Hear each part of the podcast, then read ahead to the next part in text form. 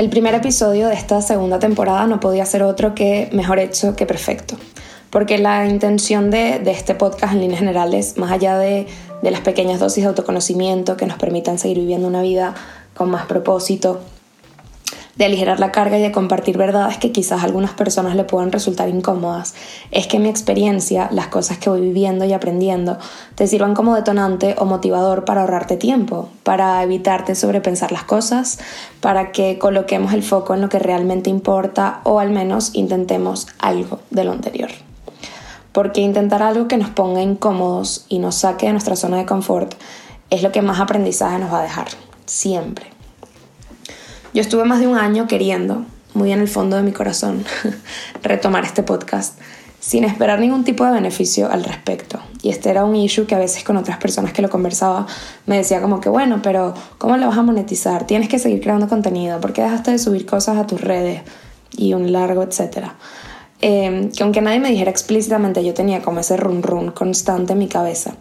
Y la historia es que, en resumidas cuentas, yo estaba paralizada yo encontraba siempre una nueva excusa, otro no tengo tiempo, estoy cansada, ya lo haré luego, hasta que un día decidí a conciencia tomarme el tiempo, con la convicción de que lo estaba haciendo, o sea, me estoy tomando este tiempo para no hacer nada, para, o sea, para no hacer nada más allá de mi trabajo, me refiero.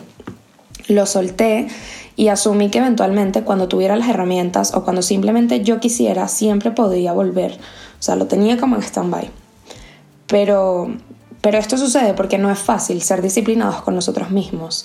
Más adelante hablaremos de esto en otro episodio, pero realmente yo no sabía ni cuándo ni cómo iba a llegar. Y, si te puede servir de algo, recuerda que lo más efectivo es que lo hagas, aunque no salga del todo bien.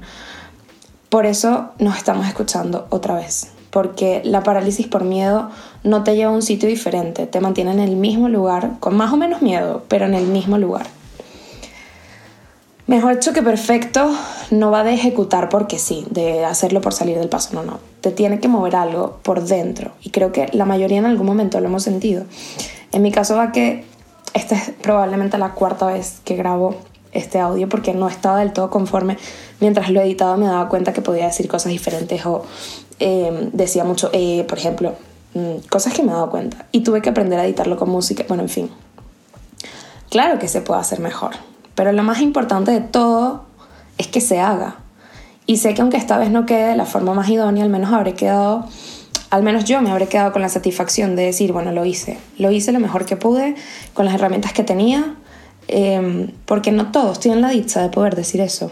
Porque el compromiso que se asume al decir, lo voy a hacer, y te permitas tú mismo cumplirte esa palabra, no tiene precio. Yo creo que la mayoría, desde mi punto de vista, en algún momento hemos estado en la posición de crítica, de burla, de condicionamiento, pero muy pocos hemos estado en la posición, en el tablero, este mítico tablero, en la posición de start, ¿no? La posición de jugador, de accionador, de hacedor de cosas. Porque no todo el mundo puede o las quiere hacer. Esa es otra de las razones por las que estamos aquí. Además de de que no va de, hacerlo por salir del paso. Quiero destacar algo y es que muchas veces nos cuesta dejar de autolatigarnos, dejar de repetirnos una y otra vez que no somos suficientes, que podríamos hacerlo mejor, que miran no sé quiéncito cómo lo hace, que fulanito lo hizo con más o menos facilidades. Bueno, sí, sí, eso tenemos que asumirlo. Hay gente que lo hace mejor, hay gente que lo hace antes y hay gente que simplemente lo hace diferente. Y si te has encontrado en algún momento en ese punto, quizás este episodio con suerte tenga algo de sentido para ti. Todos, y aquí no, no discrimino, nos encontramos en las mismas turbulencias, en mayor o menor medida, de una forma u otra, mm, por amor o por dinero, o de cualquier manera. El compendio de esto se resume a que nadie tiene la vida perfecta, aunque solo eso sea lo que nosotros vemos del resto. Nadie la tiene. Además es súper relativo. Y con el paso de los años he descubierto, sobre todo con el paso de los años en España, he descubierto que hay momentos de nuestra vida en las que estamos como en otro avatar, ¿sabes? Como en los Sims. Yo desde que llegué a España por lo menos he tenido 18 avatares. o sea, desde inmigrante, profe de baile, camarera, mm, hasta manager en una agencia de lujo. Que es el, avatar en el que me encuentro ahora mismo. Pero probablemente en un año yo tenga otro avatar puesto. Eso nunca lo vamos a saber. Pero, pero en ese año, o sea, yo, yo digo esto de que en un año va a ser diferente y me da miedo. Porque nos da miedo lo desconocido. Casi siempre porque no lo podemos controlar, no está en nuestras manos y eso nos da como ansiedad. Y, y muchas veces nos vienen cosas a la cabeza como que, bueno, a mí se me está viniendo ahora, por ejemplo, grabando este podcast. ¿Qué va a decir la gente? ¿Cómo me tomarán en cuenta? Es curioso porque, no sé, de las 20, 30 personas, quizá más, quizá menos, que tenemos a nuestro alrededor, normalmente esas son las que más miedo nos dan. O al menos a mí. Esa era una de, otra de mis razones. Otra de mis razones de parálisis por miedo. Y el otro día, hace muy poquito, lo conversaba con un amigo en la oficina y le decía, me da pánico volver a grabarme. Y es llamativo porque yo estuve ya un año viviendo de grabarme en redes sociales. Pero ahora, claro, como estoy en otro núcleo, tengo otro avatar, me daba pánico decir, bueno, pero ¿qué van a decir los periodistas si alguno se llega a meter en mi Instagram y llega el podcast, mis jefes, mis compañeros de trabajo se van a burlar, no se van... Y él me decía, no, bueno, ¿y los que no te conocen? Y yo, pues fíjate que no, que, que, que sí, que los que no me conocen no me generan nada de ansiedad, porque si yo puedo con mi esencia mejorar un 1% el día o la vida de alguien, nada me va a detener. Entonces, en ese momento, después de decir esa frase, yo dije como que, wow, realmente, o sea, algo hizo clic en mi cerebro y dije, mira, mm, es que ni que me escuche el Papa. O sea, si, si a alguien no le gusta, pues lo siento en el alma, pero hay muchísimas personas que realmente quieren escucharlo. ¿Y, y por qué no? O sea, ¿qué es lo mejor que puede pasar? No puede ser que me limite a hacer algo valioso o al menos útil para más personas por, por mi limitado núcleo, ¿no? Si yo con mi voz, y, pongo mi ejemplo, pero si tú con tu voz puedes dejar el mundo un poco mejor o cada persona que te vea con una mejor sensación, no te limites. No nos podemos limitar por él, por el que dirán, porque ninguno de ellos es eterno y tenemos una sola vida para hacer lo que querramos, con lo que podamos y, y no tenemos otra de repuesto. Y esto te lo digo eh, desde esta posición y quizá a ti te parezca un poco cómodo porque quizás tú estás en el momento en el que yo estaba durante un año, que decía, no, es imposible, yo no, no, yo no voy a poder.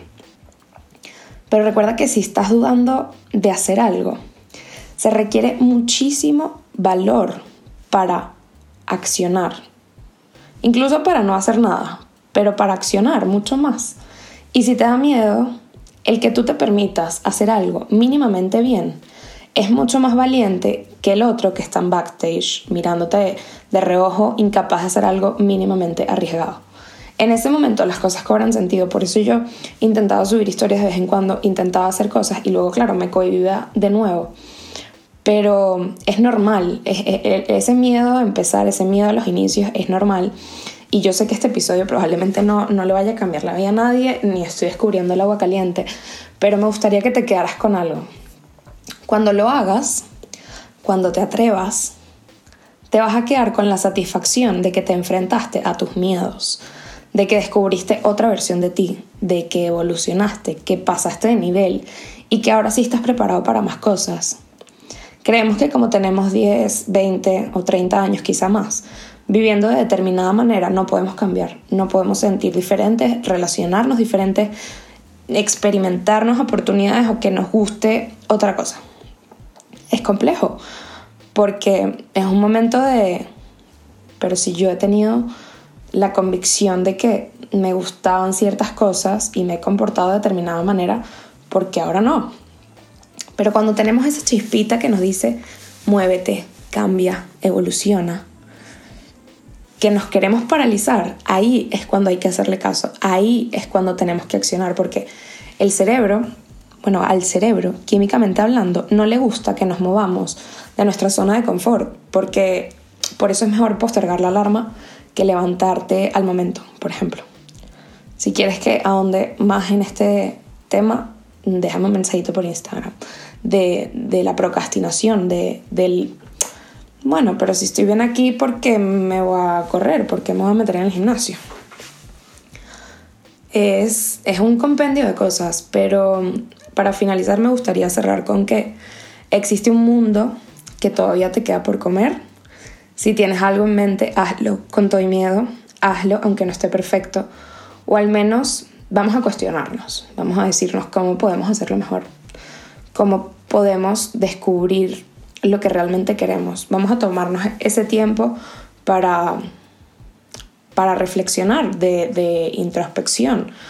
¿Cómo puedo sentirme más pleno, más plena? Porque muchas veces no nos permitimos estos momentos de, de reflexión y son increíblemente necesarios. O sea, no necesariamente tienes que estar viviendo la vida como la estás viviendo ahora si no es lo que quieres. Y con cuestionarte estas mínimas cosas, incluso sin accionar, ya estarás haciendo muchísimo más que el resto, créeme. Si crees que este episodio puede ayudar a alguien más, no dudes en compartírselo. Que tengas un bonito día.